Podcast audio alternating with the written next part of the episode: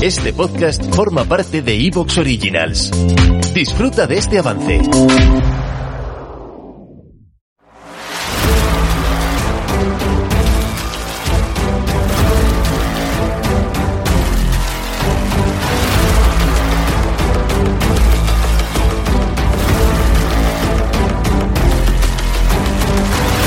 Bienvenidos al podcast Técnica Fórmula 1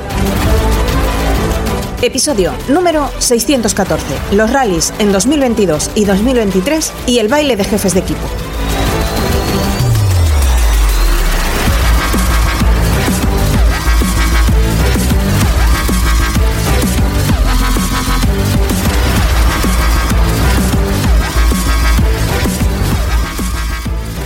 Bienvenidos al podcast Técnica Fórmula 1. Con todos vosotros, un día más, Raúl Molina.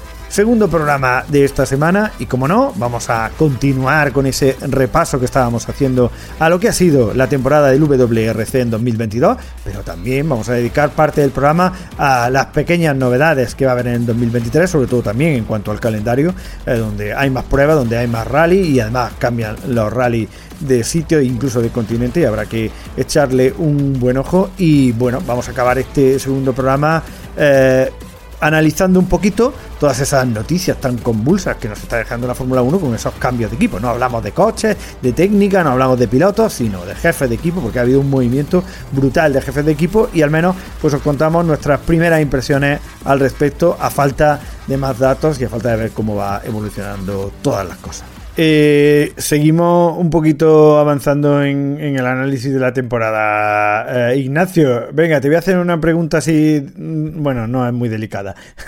¿Cuál ha sido para ti el piloto revelación y el piloto de excepción? Eh, revelación ninguno.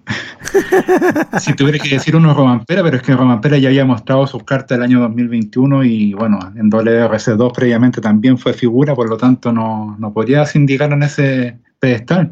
Me parece que nadie, no, no hay nadie que cumpla con el, con el perfil de piloto de revelación y nos expone una vez más que estamos en una época que hay muy poca renovación y que los equipos se están fijando más en caras experimentadas que en gente joven, que no termina por dar espacio y es un, es un temazo, creo que es un tema que nos da para debatirlo largo y tendido porque es preocupante de cara al futuro, pero es un tema que está ahí, está sobre la mesa y tendremos que tocarlo un poquito más a fondo en algún momento.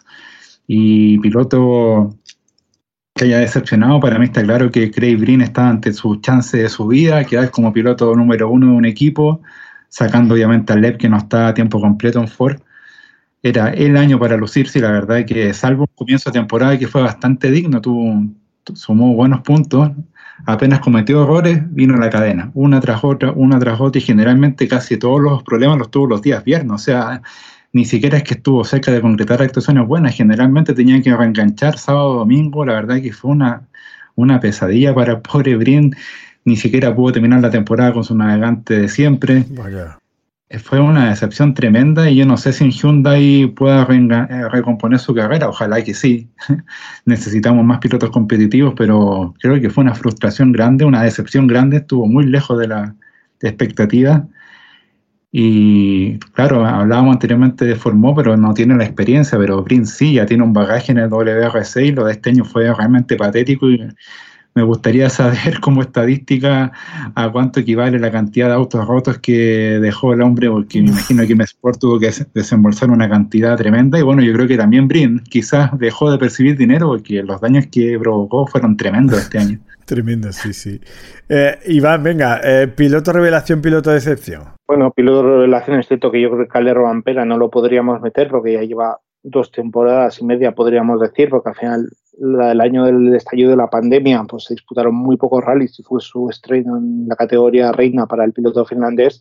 Por lo tanto, eh, se puede decir que no esperamos una racha de resultados o un inicio de temporada tan contundente como que ha llevado Pera, pero meterlo ahí como piloto de revelación seguramente no, no, encajaría bien dentro de, ese término.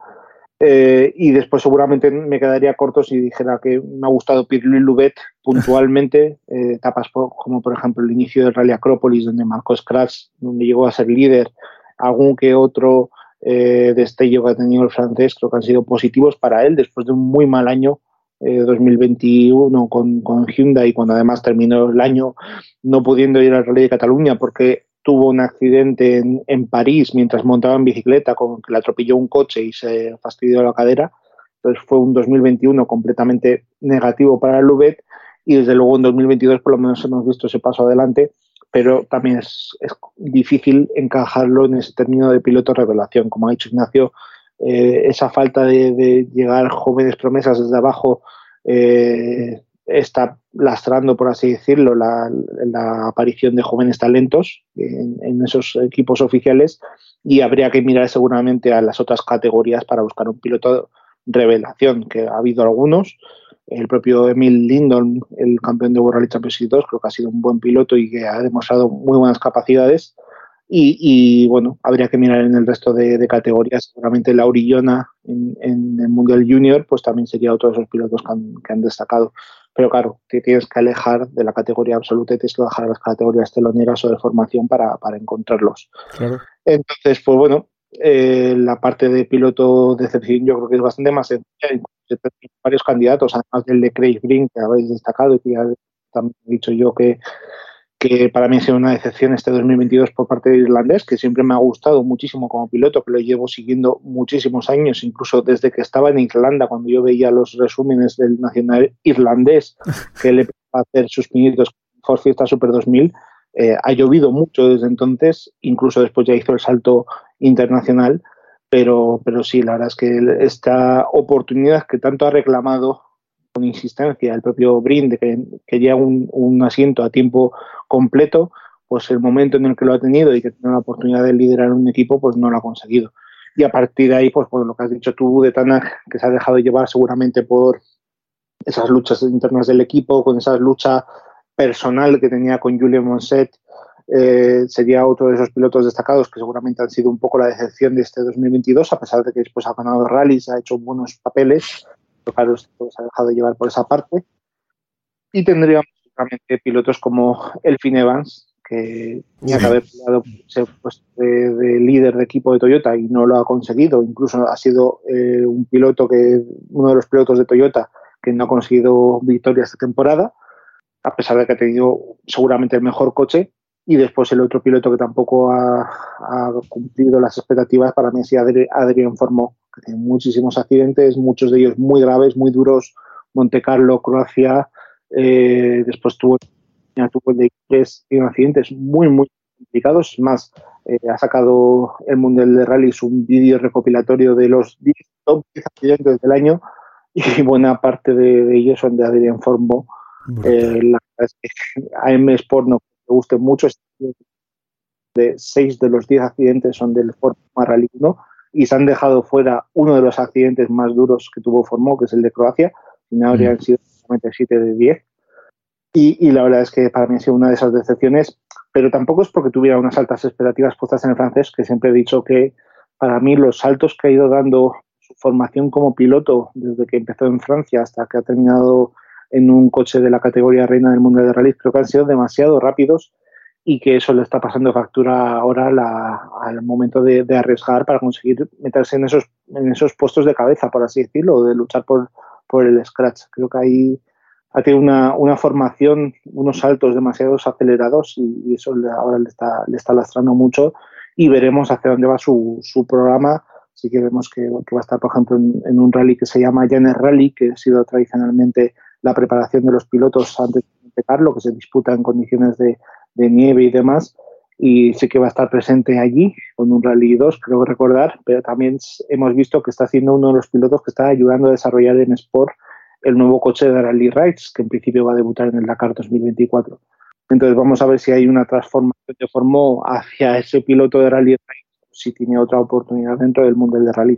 Luego, eh, el dinero que le ha costado este año a M Sport, ya vimos que el tirón de orejas fue claro por parte de, Malcolm Wilson y de Richard Millener cuando lo decidieron bajar de Grecia, de Nueva Zelanda, de Japón.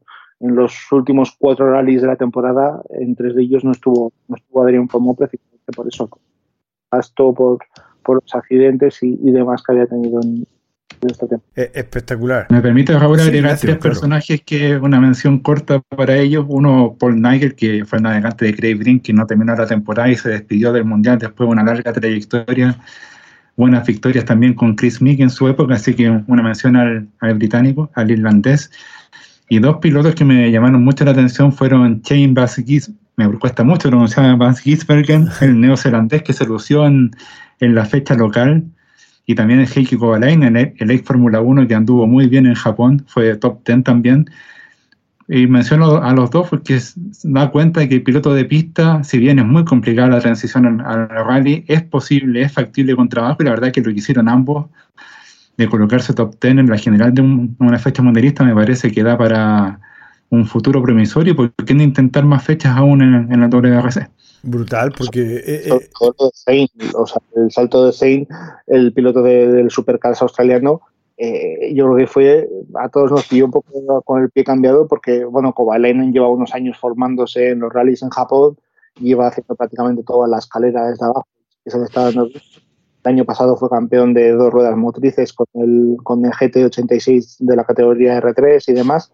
Y este año fue un buen año para él en, en un R5, en un Rally 2 pero es que lo, de, lo del piloto neozelandés prácticamente apareció de la nada y encima en una superficie como la Tierra, con lluvia y demás, y estuvo en tiempos de Hayden Paddon, de, de Kajetan Kajetanovic. el resultado el fin de semana fue, fue espectacular por parte de, de Saint. Mm. Eh, la verdad es que los pilotos del supercar australiano, eh, madre mía, eh, o sea, McLaughlin en IndyCar increíble. Es, que, es que eso es alucinante, o sea, es que se van de, los turismos a la IndyCar y el McLaughlin ahí lo revienta. Llega el Bas Gisbergen y se sube a un coche de rally. ¿Te está gustando lo que escuchas? Este podcast forma parte de Evox Originals y puedes escucharlo completo y gratis desde la aplicación de Evox.